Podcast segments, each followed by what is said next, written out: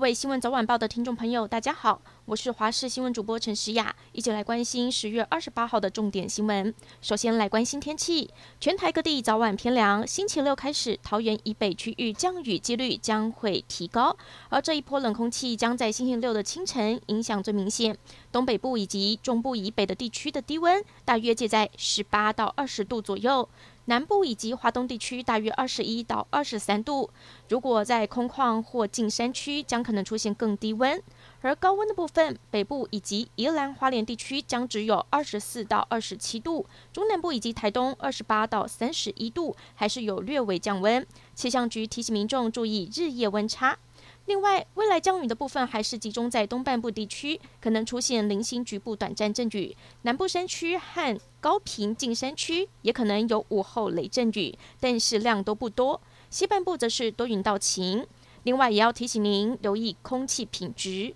时序入秋冬，是台湾空气污染好发的季节，特别是风速偏弱的西半部背风侧的地区，要特别留意了。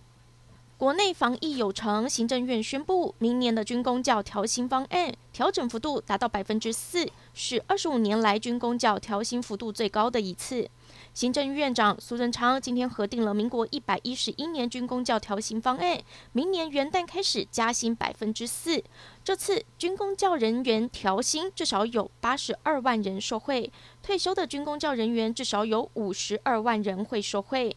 台北城市科技大学也宣布，将配合行政院加薪的脚步，明年开始调高薪资百分之四。由永龄、红海、台积电和慈济购买的一千五百万剂辉瑞 BNT 疫苗，已经陆续到货五百九十二点五四万剂。第九批九十点二万剂 BNT 疫苗，已经在今天的清晨六点多运抵桃园机场。指挥官陈时中宣布，今天没有新增的本土，也没有死亡个案，增加了六起境外移入。境外入一例是国籍航空外籍机师，已经匡列了接触者三十二个人。指挥官陈市中也宣布，全国二级警戒维持到十一月十五号，而目前还需要关闭的场所包括了歌厅、舞厅、夜总会、俱乐部、酒家、酒吧、酒店等等。只要符合防疫的规定，无陪侍服务业者可以从十一月二号有条件开放，而有陪侍服务业者。则可以从十一月十六号开放。一名在国际航空服务长达二十一年的外籍机长，日前在桃园家中猝逝。该机长生前曾经无奈地表示，持续二十个月来，长时间处于执勤检疫无限轮回。机师工会下午发起了黄飘带行动，国际航空机师检疫的三间旅馆窗外挂满了黄色的飘带，上百名机师参与，集体发出求救的信号。要求每月至少给三天喘息期，居检期间不派飞。航空公司则回应，将依机组员需求优化和调整合适的班表。十二月十八号，四项公投案就要投票了。身兼民进党主席的总统蔡英文昨天表示，星期六民进党将展开全面社会沟通。星期六首场公投说明会就在桃园，原定在中央大学举行，被国民党立委质疑政治入校园，现在排版，地点改到桃园市三民运动公园天幕篮球场举行。总统蔡英文日前接受美国有线电视新闻网 CNN 的专访，提到中国的威胁日益加剧，但是台湾人民了解当前处境，我们必须更加团结，并准备好捍卫我们所拥有的一切。我们需要让大家知道我们的处境，为将来做好周全的准备。国际社会也更加关注台湾和台海的局势，我们获得越来越多的国际支持，这对台湾人民来说十分重要。只要我们竭尽所能，外界就会帮助我们。而记者问到：现在有多少美国军方人员派在台湾呢？总统回应：没有大家想的那么多，不讨论细节。中国首富换人，中国二零二一胡润百富榜二十七号发布，农夫山泉创办人钟闪闪。挤下了马云，成为首富。钟闪闪以三千九百亿人民币（大约台币一点七兆）的身价，首度成为二零二一胡润百富榜的中国首富。至于抖音创始人张一鸣，财富则大增三倍，挤下马化腾、马云，双马跃居第二。至于去年的首富，也就是阿里巴巴创办人马云，财富一年内缩水了一千四百五十亿人民币（大约六千三百零九亿元台币），只排名第五。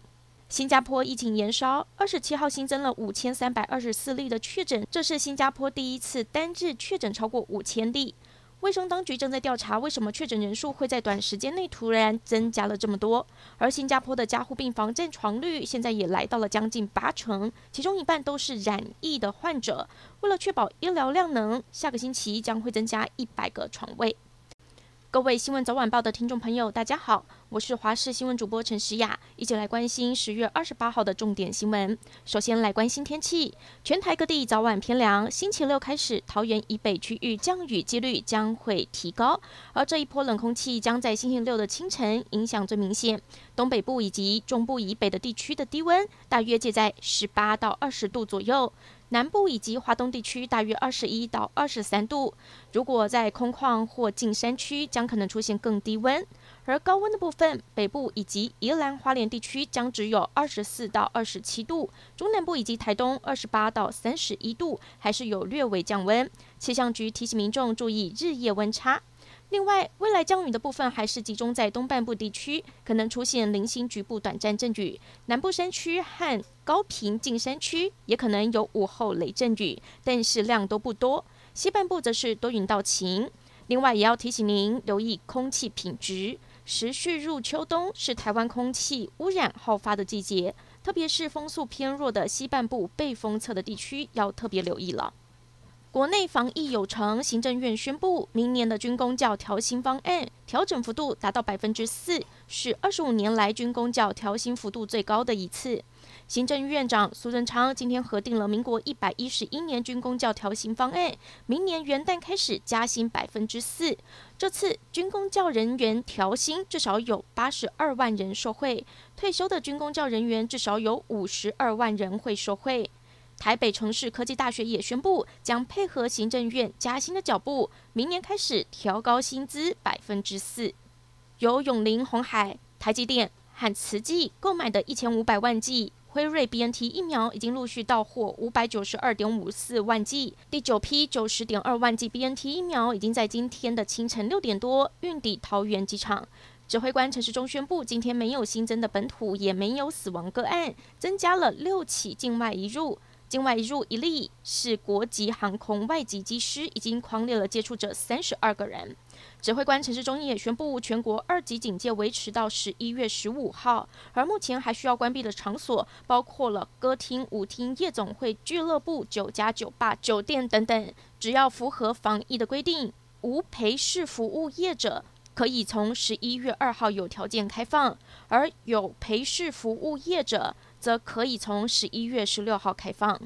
一名在国际航空服务长达二十一年的外籍机长，日前在桃园家中猝逝。该机长生前曾经无奈地表示，持续二十个月来，长时间处于执勤检疫无限轮回。机师工会下午发起了黄飘带行动，国际航空机师检疫的三间旅馆窗外挂满了黄色的飘带，上百名机师参与，集体发出求救的信号。要求每月至少给三天喘息期，拘检期间不派飞。航空公司则回应，将依机组员需求优化和调整合适的班表。十二月十八号，四项公投案就要投票了。身兼民进党主席的总统蔡英文昨天表示，星期六民进党将展开全面社会沟通。星期六首场公投说明会就在桃园，原定在中央大学举行，被国民党立委质疑政治入校园，现在排版，地点改到桃园市三民运动公园天幕篮球场举行。总统蔡英文日前接受美国有线电视新闻网 CNN 的专访。提到中国的威胁日益加剧，但是台湾人民了解当前处境，我们必须更加团结，并准备好捍卫我们所拥有的一切。我们需要让大家知道我们的处境，为将来做好周全的准备。国际社会也更加关注台湾和台海的局势，我们获得越来越多的国际支持，这对台湾人民来说十分重要。只要我们竭尽所能，外界就会帮助我们。而记者问到：现在有多少美国军方人员派在台湾呢？总统回应：没有大家想的那么多，不讨论细节。中国首富换人，中国二零二一胡润百富榜二十七号发布，农夫山泉创办人钟闪闪挤下了马云成为首富。钟闪闪以三千九百亿人民币（大约台币一点七兆）的身价，首度成为二零二一胡润百富榜的中国首富。至于抖音创始人张一鸣，财富则大增三倍，挤下马化腾、马云，双马跃居第二。至于去年的首富，也就是阿里巴巴创办人马云，财富一年内缩水了一千四百五十亿人民币（大约六千三百零九亿元台币），只排名第五。新加坡疫情延烧，二十七号新增了五千三百二十四例的确诊，这是新加坡第一次单日确诊超过五千例。卫生当局正在调查为什么确诊人数会在短时间内突然增加了这么多。而新加坡的加护病房占床率现在也来到了将近八成，其中一半都是染疫的患者。为了确保医疗量能，下个星期将会增加一百个床位。